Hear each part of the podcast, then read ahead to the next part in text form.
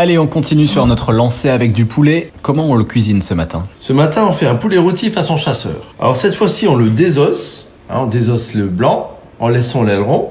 On lève les cuisses qu'on coupe en deux, au milieu, au joint, et on fait rôtir. On met des échalotes coupées en deux, des lardons, des champignons de Paris, donc façon chasseur, tu. Euh, un lard pareil de qualité, on fait rôtir tout ça ensemble, et on met au four 25 minutes. Ensuite, on déglace avec un coup de vin blanc, un jus de poulet et euh, vous mettez au four à peu près 25 minutes, hein, ça va plus vite comme il est découpé votre poulet. Et on rectifie l'assaisonnement. Et le fait que les échalotes, euh, les champignons de Paris, euh, les lardons, tout ça, ça rôti ensemble, ça, ça va donner un bon goût à votre sauce. Et ça, vous servez avec des pommes de terre rôties ou pourquoi pas, euh, moi j'aime bien des fois des spätzle.